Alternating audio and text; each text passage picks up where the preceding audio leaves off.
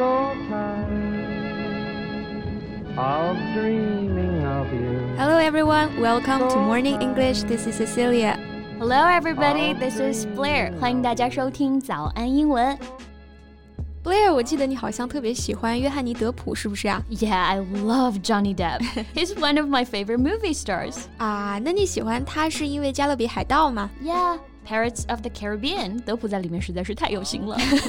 哎，那你有没有看到美国最近要拍德普和他前妻的纪录片了 Yeah, I read about that. ？Isn't that crazy? Nowadays, people make documentaries about celebrities getting divorced. 是啊，各种综艺也就不说了，现在都拍上纪录片了。 But certainly, this documentary can be all about gossip, right? 嗯，肯定不只是狗血的八卦吧，不然不就成了加长版的娱乐新闻了吗？没错。 那今天的节目呢，我们就来聊一聊啊，除开明星离婚案的一地鸡毛之外呢，这部纪录片还剩下了些什么？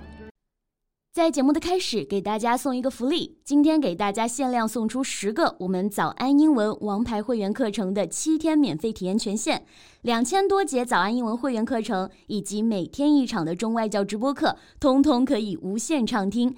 体验链接放在我们本期节目的 show notes 里面了，请大家自行领取，先到先得。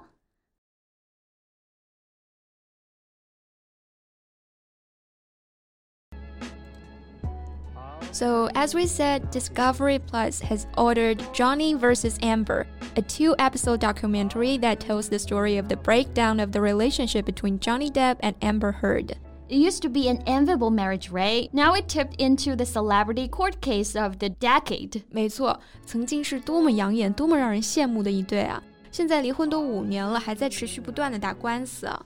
那我们知道，羡慕、嫉妒用 envy 来表示， 那形容一个人或者一个东西让人羡慕的，我们就可以用它的形容词 enviable 来表示。 So when does Johnny versus Amber premiere? Discovery Plus has not officially announced a release date yet. However, a newspaper reports that Johnny vs. Amber will debut later this year. 这里用到了好几个影视业相关的词汇啊。首先是这个 premiere，它在这里呢就表示电影或者戏剧的首次公映，也就是我们常说的首映嘛。 Right, the second term, release date. 我们说一个电影或者一个电视剧，它从拍摄完成到进入大众视野，有一个非常重要的环节，就是发行。 那么发行呢，我们用的是 release 这个动词，所以呢，release date 就是发行日期的意思。对，最后还用到了一个词 debut，它跟刚刚讲到的 premiere 意思非常相近啊，也是指首次演出、初次登场的意思。So, who will appear in the documentary? Both Heard and Depp's lawyer will be interviewed for the series. Additionally, the press release states that people close to the former couple will be involved as well. So Johnny and Amber themselves will not be in the Johnny versus Amber 。那这个剧讲的不就是他们俩吗？怎么他俩并不出演呢？ Well, Depp and Heard are not directly involved with the project, and neither of them has shared public reactions to the series, but they are featured in home footage. 啊，那这里的这个 footage，它表示影片中的连续镜头，或者说描述某一事件的片段。嗯，另外还用到了 feature 这个词，大家可能比较熟悉它的名词用法，表示特征、特点。那当它做动词的时候呢，feature somebody or something 就表示以什么东西为特色，或者由谁谁谁来主演。对， 那刚刚呢是用了它的被动态，they are featured in the footage，就是说他们在这段录像当中担任主演。Actually, the question I'm most interested in is what perspective will Johnny versus Amber be told from? 我相信大家也应该会很好奇啊，这个纪录片它会从什么角度来讲述啊？Well, the series will be split into two parts, which will examine the situation from both Depp and Heard's point of view.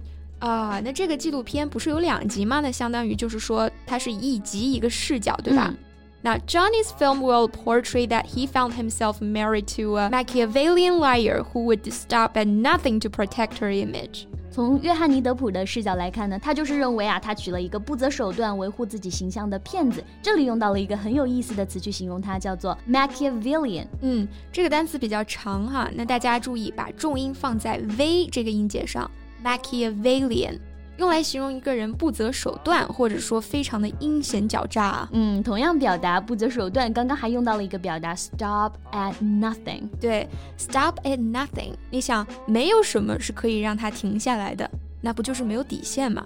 所以呢，stop at nothing to do something 就是不惜一切代价、不择手段的去做某件事情。But this is only from Johnny's point of view. It's a whole different story if you ask Amber. Yeah, Amber's film explores how she married the man of her dreams only to see him turn into a violent drug-filled monster. 嗯，从女方 Amber 的角度来拍呢，就是一个嫁给了男神，结果一步步看着他被毒品变成暴力的怪物的故事。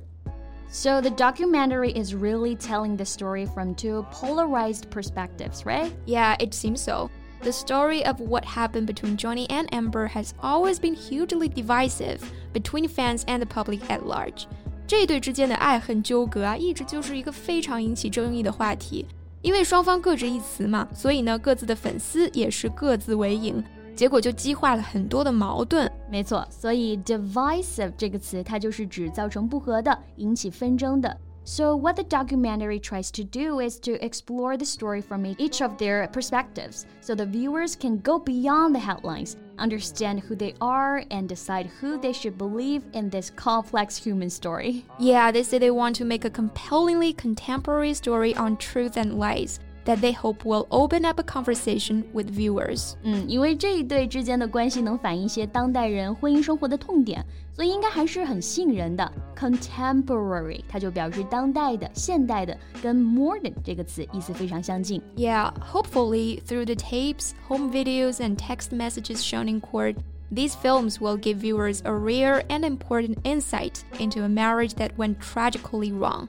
通过这种相对真实的展现啊，或许观众可以深刻了解到一段悲剧的婚姻，它的症结到底在哪里。嗯，来看看 inside 这个词啊，sight 我们知道它可以表示看见，insight 就是可以看到里面去了，所以它就是指这种洞察力或者说领悟。Right, an insight into something 就是指洞悉、了解某件事情，an understanding of what something is like。Right, and it is also designed to help better understand the hugely important issue of domestic violence. Because, of course, the show will also take a look at Depp and Heard's legal battles. And reports that Depp intends to sue his ex wife for defamation in the US. 那肯定绕不开的一个话题呢，就是家暴，因为女方一直指控男方有家暴行为嘛。And that's one of the biggest reasons she originally filed for divorce in 2016 and in 2019. Yeah, a newspaper even published an article describing him as a wife beater, a claim that he has disputed vigorously. 嗯，有报纸呢就直接把德普叫做 a wife beater，打老婆的人。那对这个说法，德普肯定是极力反对的。Dispute，它就表示对某事表示异议或者说争论、争执。Vigorously 表示用力的、强烈的，所以 dispute vigorously 就表示强烈的抗争。 yeah, Depp had a defamation case against the newspaper, but it was dismissed. So, what's the public reaction towards this project? 大家对这个项目的反应是怎么样的呢？还是有很多质疑的声音的，因为这个 Discovery Plus 它是属于华纳的，而华纳的项目《海王》就是由 Amber 主演的，那华纳怎么保证他不会偏向自己人呢？Yeah, that's a problem. Some people ask Hollywood to stop taking advantage of people's lives and leave Johnny Depp alone. This is somebody's trauma. It's not for entertainment. 嗯，也不知道这个纪录片是真的有一定的社会和艺术价值，还是说纯粹的哗众取宠啊？嗯哼，那也只有等它拍出来才知道了。okay, that's all for our show today. So thank you so much for listening. This is Cecilia. And this is Blair. See you next time. Bye. 今天的节目就到这里了。如果节目还听得不过瘾的话，也欢迎加入我们的早安英文会员。成为会员，您就可以无限畅听我们每天一场免费的中外教直播课，以及两千多节原创系统课程了。今天我们限量送出十个七天免费试听权限，试听链接放在我们本期节目的 show notes 里了，请大家自行领取，先到先得。